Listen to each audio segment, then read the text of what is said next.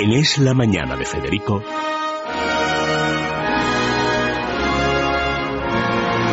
Preguntas a la historia con César Vidal y Federico Jiménez Los Santos.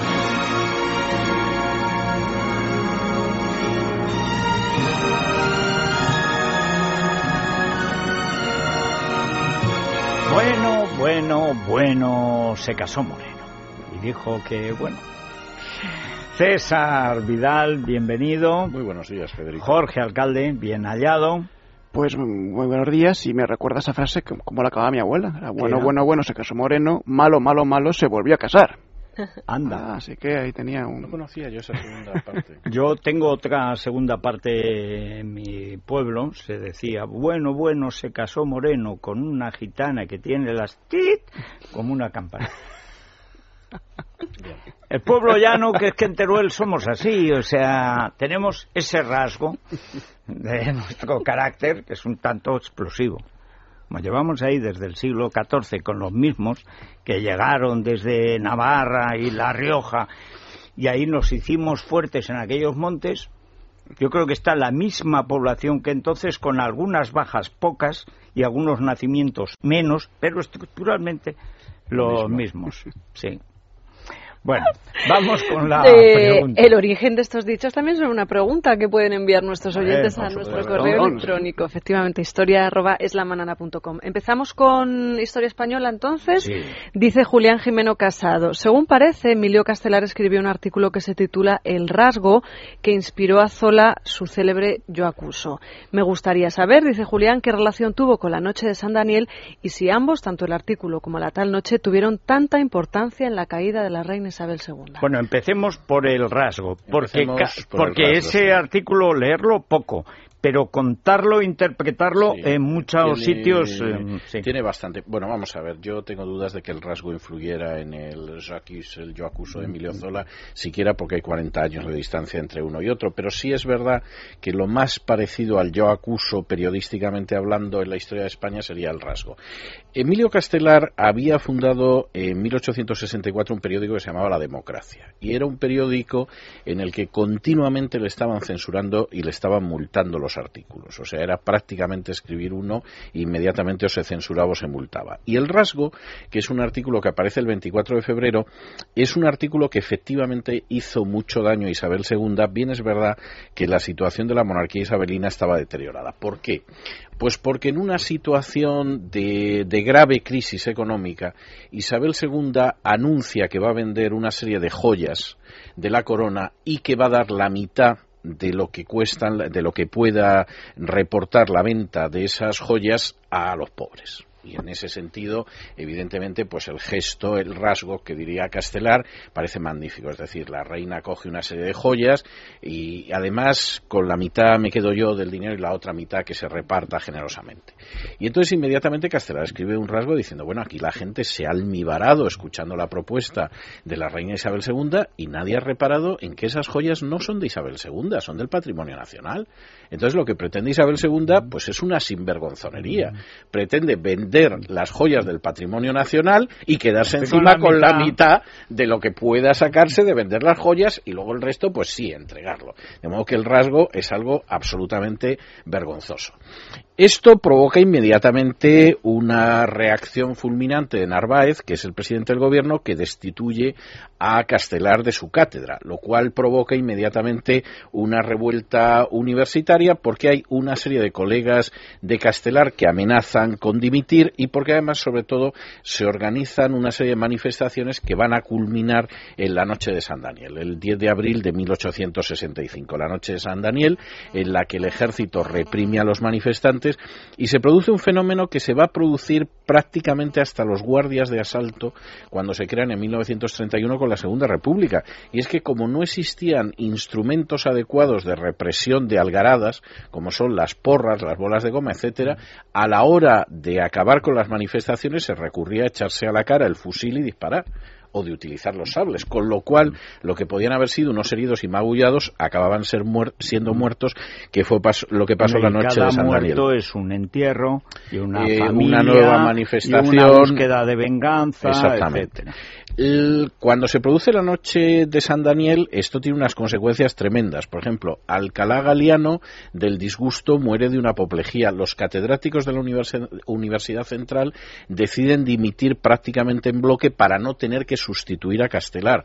Y Narváez finalmente se ve obligado a, a dimitir y abandonar el gobierno. Es verdad que O'Donnell eh, inmediatamente restituye a Castelar a su cátedra, pero Castelar, que estaba en lo suyo, tanto en enero como en junio de 1866, se suma a los pronunciamientos progresistas contra Isabel II, con lo cual se coloca en una situación difícil. Llega a salvar la vida, curiosamente, por la intercesión de dos mujeres. Una era Carolina Coronado y la otra, paradójicamente. Coronado de Perry. De Perry. Y paradójicamente Isabel II, pero como sobre él pesa una condena de garrote vil, pues no tiene más remedio que exiliarse. Y durante dos años, de 1866 a 1868, Castelar, que dijo que eso fue su gran escuela de la vida, se dedica a recorrer países europeos se dedica a conocer a gente muy entretenida, como debía ser Gambetta o Víctor Hugo, y se dedica también a colaborar con una serie de publicaciones hispanoamericanas, pues más que nada para intentar ganarse la vida después de que había perdido la cátedra. Pero claro, en 1868, cuando se produce el pronunciamiento contra Isabel II, uno de los primeros que está en la fila, obviamente, es Castelar.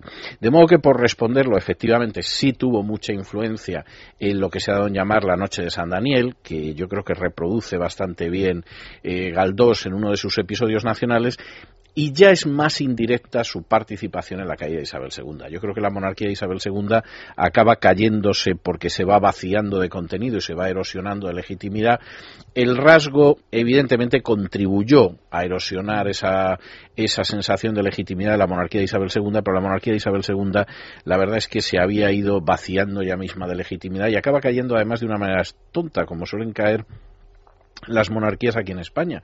Y es cuando nadie lo piensa. Es decir Isabel II está veraneando en San Sebastián y de pronto se produce un pronunciamiento y decide que lo más prudente es pasar la frontera.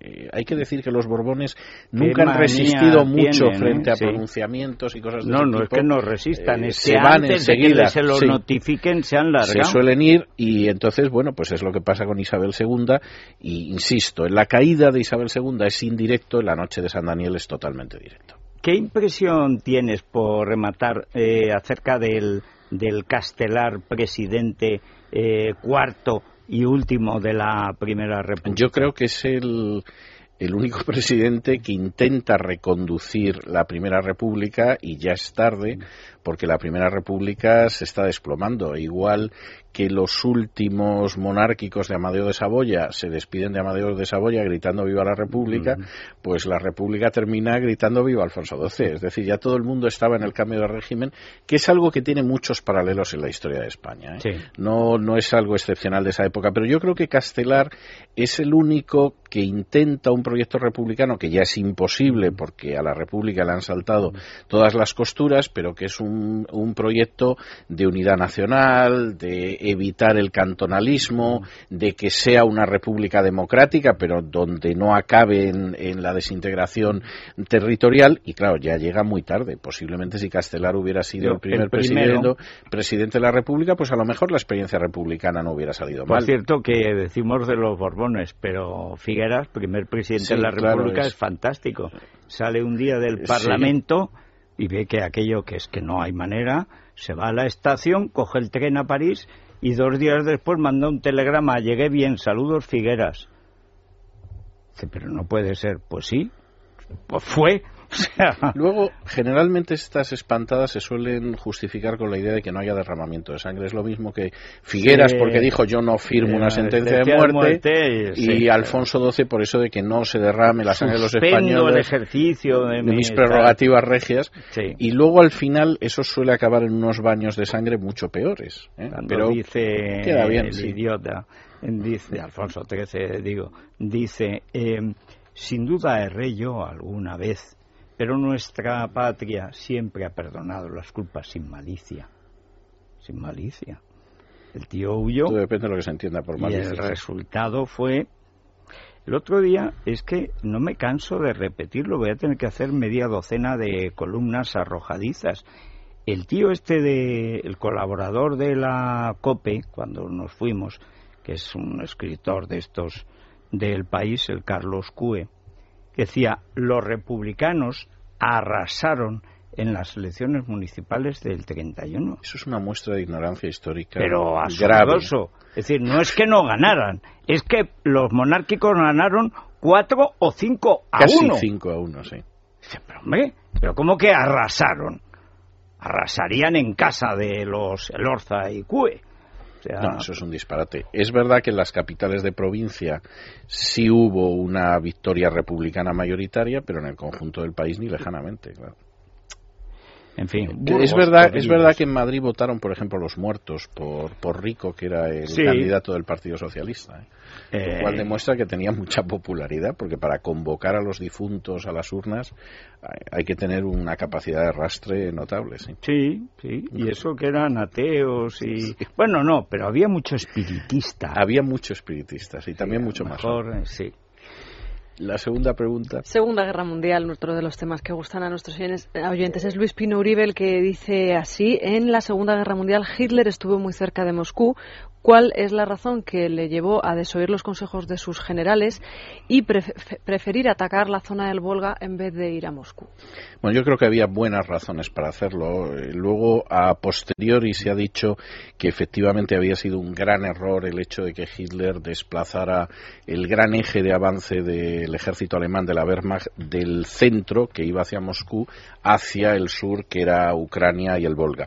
Vamos a ver, la gran sorpresa que, que se lleva el ejército alemán y Hitler eh, a las pocas semanas de invadir la Unión Soviética es que el ejército rojo era mucho mayor de lo que se había esperado. Es decir, la gran sorpresa, y eso se ve en las conferencias militares de Hitler, es que el número de prisioneros ya supera el número de efectivos que Alemania consideraba que tenía el ejército rojo.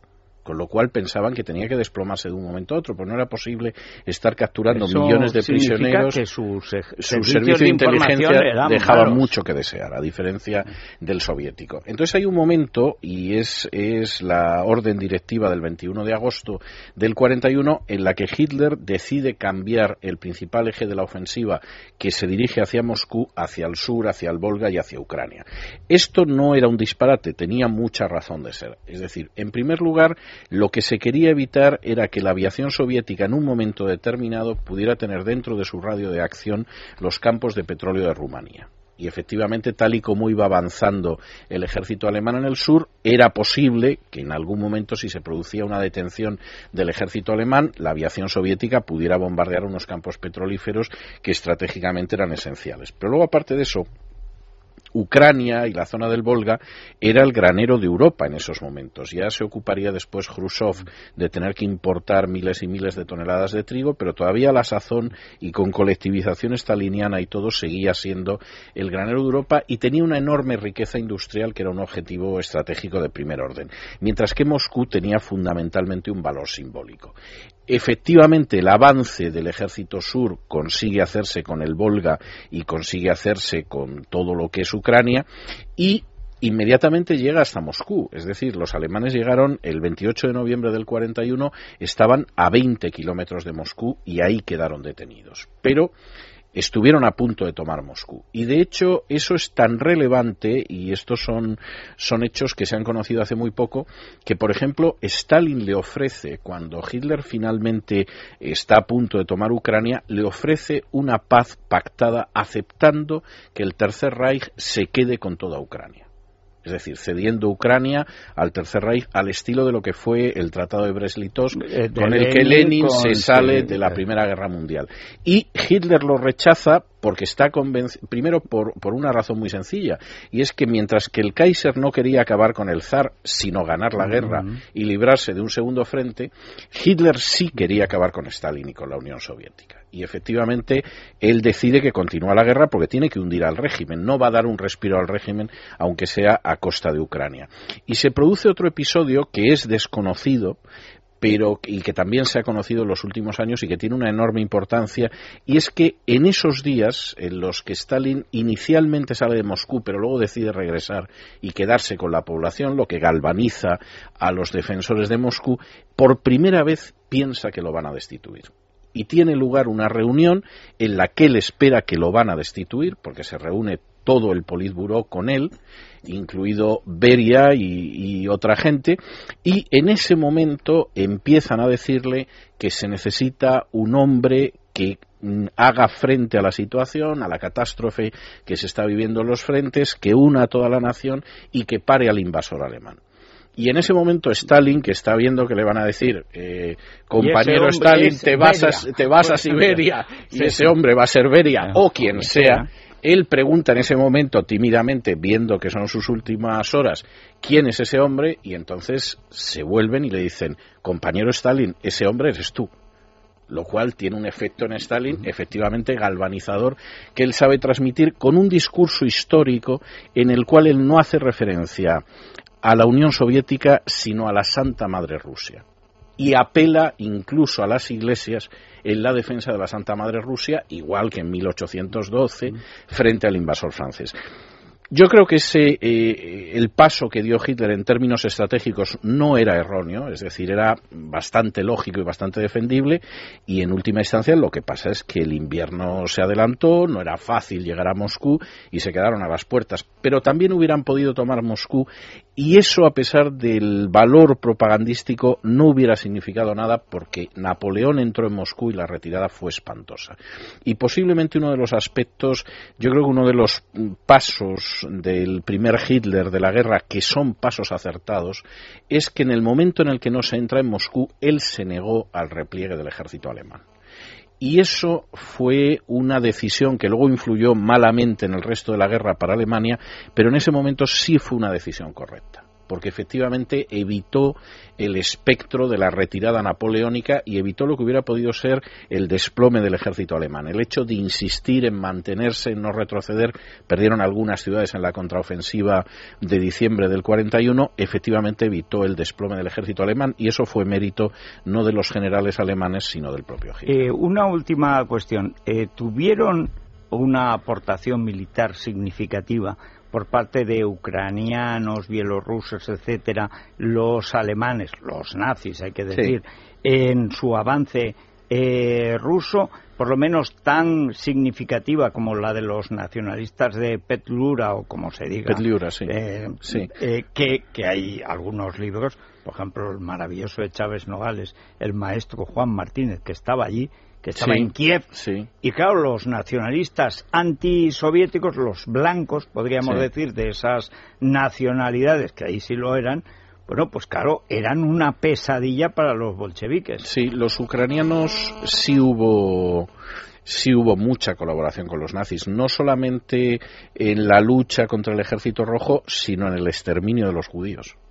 Es decir, uno de los de las cosas que llama la atención, pero cuando hablas con, con supervivientes es lo que suelen comentar, es que los ucranianos, los polacos o los letones eran peores que los alemanes y eso es algo que lo oyes en todos. Es decir, evidentemente los nazis eran unos asesinos, etcétera, pero era terrible la, la, acción de esas poblaciones. No fue el caso de los bielorrusos, no fue el caso de los rusos, etcétera, pero sí fue el caso sobre todo de cierto sector de los ucranianos, eh, de los letones también, y lituanos, y, y, de, en fin, y de los polacos. Sí, eso es, y es un elemento que se produce. De hecho, ahora mismo hay una obra de, de teatro en Madrid que es sobre un episodio que se descubrió hace pocos años en Polonia, que es el exterminio de la mitad de un pueblecito de Polonia, que tenía poco menos de 4.000 habitantes, que durante décadas se pensó que la mitad que eran judíos habían sido exterminados por los nazis y en los años 90, en el curso de una investigación, un escritor polaco descubre que no, que fueron los polacos del pueblo los que mataron a la otra mitad de la población que eran judíos. Y esta es una obra de teatro basada en la investigación, es un libro muy interesante que se, eh, se titula Los nazis encontraron mucho apoyo y posiblemente uno de los grandes errores de Hitler fue el no saber jugar la carta nacionalista. Porque efectivamente sí hubiera habido unidades eh, ucranianas, etcétera, etcétera, que se hubieran sumado al ejército alemán y Hitler desconfiaba por criterios raciales, eran Untermensch, es decir, eran subhombres o infrahombres exactamente igual que los rusos y por lo tanto no podían colaborar en el esfuerzo de guerra. Tenemos que dar gracias a Dios de que no se fiara de ellos, porque, si no el resultado de la Segunda Guerra Mundial podría haber sido distinto. En lugar de un campo soviético sería una granja nazi. Sí, totalmente, sí. Bueno, eh, los... Estaba mirando que Vecinos, la obra de la que habla César, creo recordar que es una de las favoritas a los premios Max. Se llama Nuestra Clase. Nuestra, clase. se llama la obra de teatro, pero está basada en Vecinos, que es una novela también de un autor polaco. Son dos autores polacos distintos. El libro era impresionante porque él empieza los estudios para intentar entender cómo fue el holocausto en una población pequeña. Y entonces era un caso conocido, por la mitad de la población eran judíos y los habían exterminado. Y lo que descubre en el curso de la investigación es que allí los alemanes ni intervinieron, es decir, fue la propia población polaca la que asesinó en masa, los quemó en un granero en el centro del pueblo a, a la mitad de la población que era judía. Bueno, bueno, cambiamos absolutamente de tercio y nos vamos a ir de vacaciones. Bueno, algunos se van a ir de vacaciones, los mayores de 55 años, con viajes al corte inglés, mm, Federico. Yo no me voy. Es la suerte. Me quedo aquí. Sí, pero podrías acogerte a esta podría oferta de viajes al corte inglés. Podría hacerme de UGT, y, pero, pero no. Pero yo sé que con viajes al corte inglés tú vas a donde te digan ellos porque te pones en sus manos sin ningún tipo de problema. Yo porque... he estado en Túnez, reconozco que ni me gusta ir a África, no digo vayamos ya a los países musulmanes no me fío. ¿Qué quieres? No me fío. No me siento a gusto. Pero en Túnez, con el corte inglés, me iban llevando y además ellos hablaban en el mostrador, no sea que metieras la pata, porque a veces crees que quedas bien y quedas mal, es gente muy susceptible y lo disfruté enormemente, todo Túnez.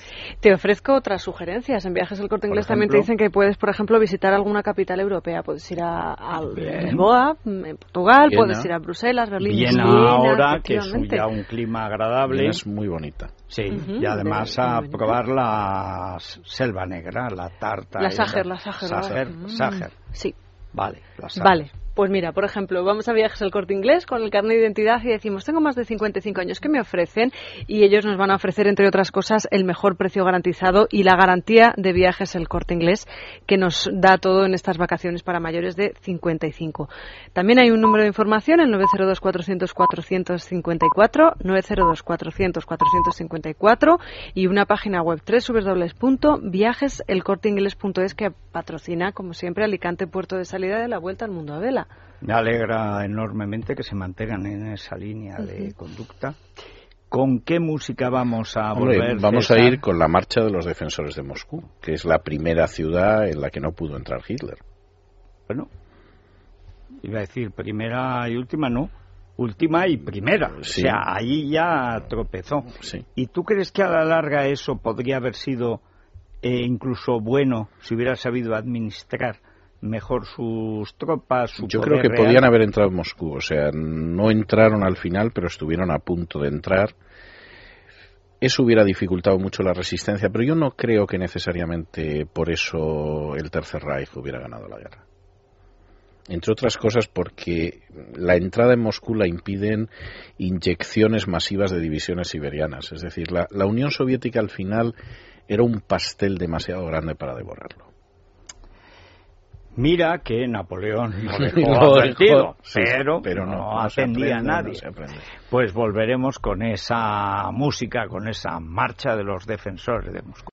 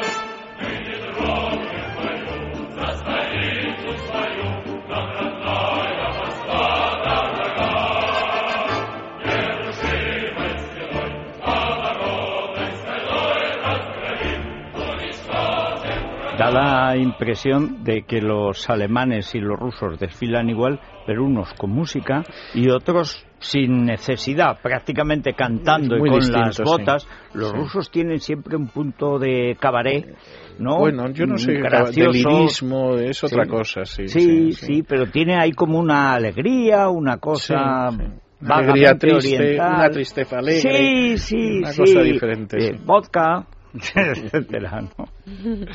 Bueno, Pregunta de ciencia que le formulan a Jorge Alcalde, es un oyente que se llama Michel Gavín y nos ha hecho varias preguntas sobre la Luna.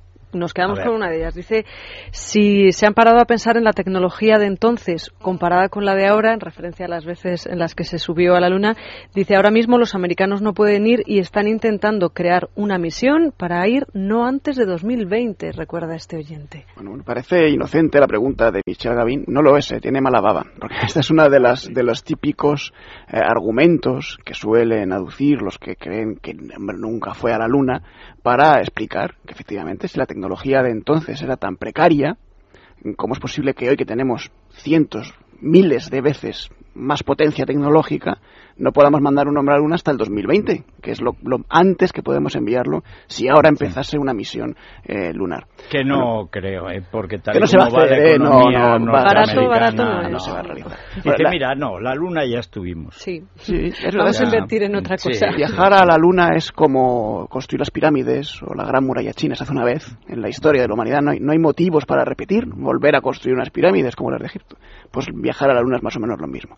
Eh, Se suele decir, y eso es cierto, que la nave Apolo 11, que aterrizó en 1969 en la Luna, poniendo por primera vez un ser humano en el satélite, tenía un ordenador de a bordo que era 100 veces menos potente que un smartphone hoy en día. Hoy tenemos todos en el bolsillo un ordenador 100 veces más potente que la nave Apolo 11. Eso es cierto.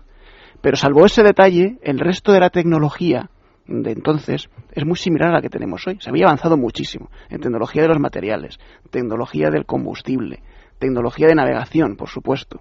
Es, no es muy superior la actual a la de entonces. Puede ser un poco más potente, podemos ir un poco más deprisa, nos puede costar más barato, pero realmente el gran avance se produjo entre 1937 y 1969, con los primeros desde los primeros cohetes V2 hasta las naves Apolo, los cohetes Saturno V que condujeron las naves Apolo a la Luna, y se produjo el gran salto tecnológico que permitió realizar ese sueño que es muy difícil de volver a cumplir. ¿Por qué? Porque se dieron dos condiciones que ya no se van a volver a repetir. Por un lado, la urgencia histórica de mandar un ser humano a la Luna. Era imprescindible. Porque los soviéticos Claro. ya han de- habían mandado una perra. Claro, sí. Y claro, Ay, que oye, murió, laica. ¿no? Laica, Sí, laica, claro. la pareta. Sí, murió en el espacio. No, no llegó a la Luna, evidentemente. laica. Orbitó la Tierra y después haya enviado al primer ser humano al espacio que orbitó eh, nuestro planeta, Yuri Gagarin. Y, y los norteamericanos iban siempre detrás en esa carrera. La urgencia hi- histórica impuso que el gobierno de Estados Unidos cediese el 4% de su presupuesto federal a la NASA. Que, Y el- lo ves ahora en perspectiva y dices, Una. Barbaridad. Hoy en día la NASA recibe el 0,3% del presupuesto federal, que ya es dinero. y se pero- lo recortan. Sí, y se lo siguen recortando y además lo tiene que distribuir entre muchas misiones. De ese 4%, prácticamente la totalidad iba destinada solo al conseguir que un norteamericano fuese el primer ser humano que pisase la Luna. Esto es el 2% del PIB de Estados Unidos en aquella época. Una barbaridad de dinero destinada a mejorar la tecnología aeroespacial. Y claro que lo consiguieron. Lo consiguieron como nunca antes se había hecho un avance de similares características en la historia de la ciencia. Y es muy difícil repetir. Hoy en día ni los norteamericanos estarían dispuestos a votar por un gobierno que cediese el 4% del presupuesto federal a la NASA, ni existe la urgencia histórica de, de- hacer ese- esa misión que no tiene ningún sentido. Pero sí es verdad que- que aquel proceso había, se había desarrollado de una manera muy rápida y muy eficaz desde unos rudimentos muy, unos rudimentos muy muy pobres. Eh, los cohetes V Brown, de, de- de- los V2 eh, de, Von Braun, costaron 2.000 millones de dólares. Porque hubo que repetir cientos de veces si tuvo que hacer cientos de intentos antes de conseguir que bueno pues pudiesen tener cierta perspectiva de éxito y con esa experiencia se fue avanzando muy deprisa posteriormente en la carrera espacial. Los siguientes pasos se dieron de una manera muy rápida, Entonces, muy el papel de Von Braun, que siempre se ha dicho, no, era un poco la guinda, pero el pastel ya existía. Otro dice, no, no, era el pastel Mm. porque realmente ahí estaban los técnicos. ¿Qué hay de verdad? No, la verdad es que en aquella época no existía la informática. Eso quiere decir que cualquier avance en la tecnología tiene que hacerse mediante pruebas. Y la única manera de probar era tener ingenieros suficientemente capaces de desarrollar un cohete, lanzarlo, fallar, desarrollar en un lapso de tiempo muy pequeño otro cohete similar, lanzarlo, fallar. Hoy en día esto se acorta mucho porque tenemos simuladores informáticos, que insisto es la única diferencia gorda entre la tecnología de entonces y la de hoy es que tenemos, contamos con la informática. No existían los chips en la época de los primeros cohetes, no existían siquiera los microprocesadores. Se tuvo que miniaturizar todo porque lanzar al espacio um, un kilo de cualquier tipo de material costaba 20.000 dólares. O sea, lanzar toneladas y toneladas era una inversión gigantesca. Se tuvo que hacer un trabajo de miniaturización para poder permitirse el lujo de fallar en las primeras pruebas. Y de hecho, otra de las cuestiones que retrasó un poco el lanzamiento de las, Apolo, de las naves Apolo fue que, aunque se tenía la tecnología, no se tenía la certeza de que esa tecnología fuese, fuese segura para el ser humano algo que la Unión Soviética no importaba para nada. Se lanzaban cosmonautas y morían y nadie se enteraba y se podían volver a repetir. Y la misma prueba y error que se hacía en Estados Unidos con los cohetes se hacía con los seres humanos en la Unión Soviética. En Estados Unidos eran algo más eh, escrupulosos con ese tema. Bueno, en ese asunto, además, muchas veces nos lo ha contado César, es el país donde siempre han cuidado más la vida de Mm. sus soldados. Sí. Pero vamos, en las guerras mundiales y eso, siempre, además, el buen oficial es el que cuida de sus soldados, no el que los mata a todos y consigue una loma o una trinchera. ¿no? Pues hay un hecho en 1967 que es el fracaso de la misión Apolo 1 que no se llamaba todavía Apolo 1, se llamaba Saturno S-24, pero ese fracaso donde tres astronautas fallecen antes del lanzamiento porque se incendia la cápsula de lanzamiento y iba a ser el primer paso para las siguientes Apolo, eso retrasa un poco la llegada del hombre a la Luna, que podía haber llegado a lo mejor dos años antes, se tuvo que retrasar hasta el 69 porque la instrucción del gobierno de Estados Unidos es que se dupliquen todos los sistemas de seguridad y de abastecimiento en vuelo para evitar que exista un accidente que produzca víctimas humanas. Entonces, este, estos datos hacen que se retrase un poquito la carrera espacial. Pero la tecnología estaba ya muy, muy avanzada para entonces, hasta el punto de que en la nave Apolo 13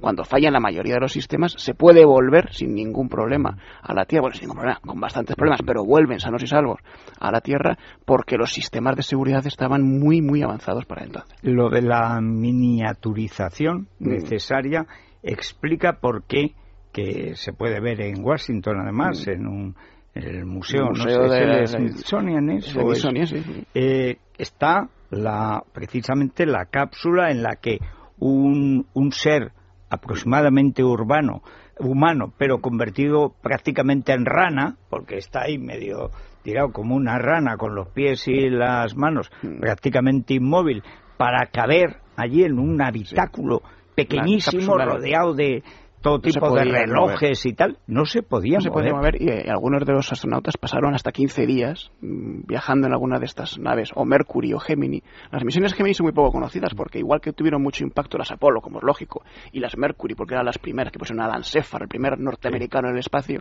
las Gemini, que son las intermedias, eh, son muy poco conocidas, no tenían un entusiasmo popular que los apoyase detrás, pero es donde se produce realmente el avance para poder maniobrar en el espacio. Antes las cápsulas se enviaban y caían donde podían, sí. y, pero se empieza a maniobrar con las Gemini. Y estas mm, cá- cápsulas Gemini, pues pa- pasaban 15 días dentro de ellas dos astronautas sin poderse mover, sin poderse cambiar de ropa, haciéndose las necesidades encima, eh, en unas condiciones absolutamente terribles, para poder avanzar un poco más, un siguiente paso más, en la posibilidad de maniobrar en un vuelo y llevar un ser humano a la Luna. Así que eso no se volverá a repetir.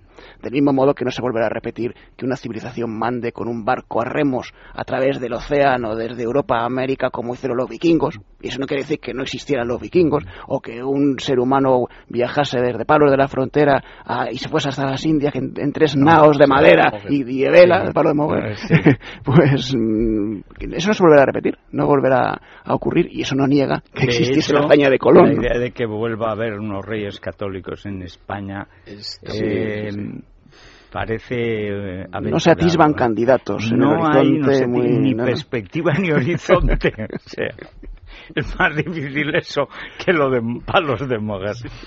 En fin, una pausa antes de irnos a la receta Sí. adipesina. Hoy tenemos cazón en amarillo, una de esas recetas que si nos pasamos un poco con la ración, eh, efectivamente, claro. podemos ah, necesitar Adipesina. perder la grasa que se nos acumule en la, en la zona de la tripa. Dos, dos eh, comprimidos por la mañana y a mediodía eh, contra la grasa y también contra la retención de líquidos. La fucosantina, la banaba, tal, contra la acumulación de grasa, el té verde, la teína, la cafeína, contra la retención de líquidos. Efectivamente, nada de azúcares, lo pueden tomar diabéticos y lo venden en farmacias, en parafarmacias. Pues muy bien, vamos a ver qué nos cuenta Alberto Fernández. Y yo creo que tendremos tiempo para hablar de un par de series. Vale, venga. Vale.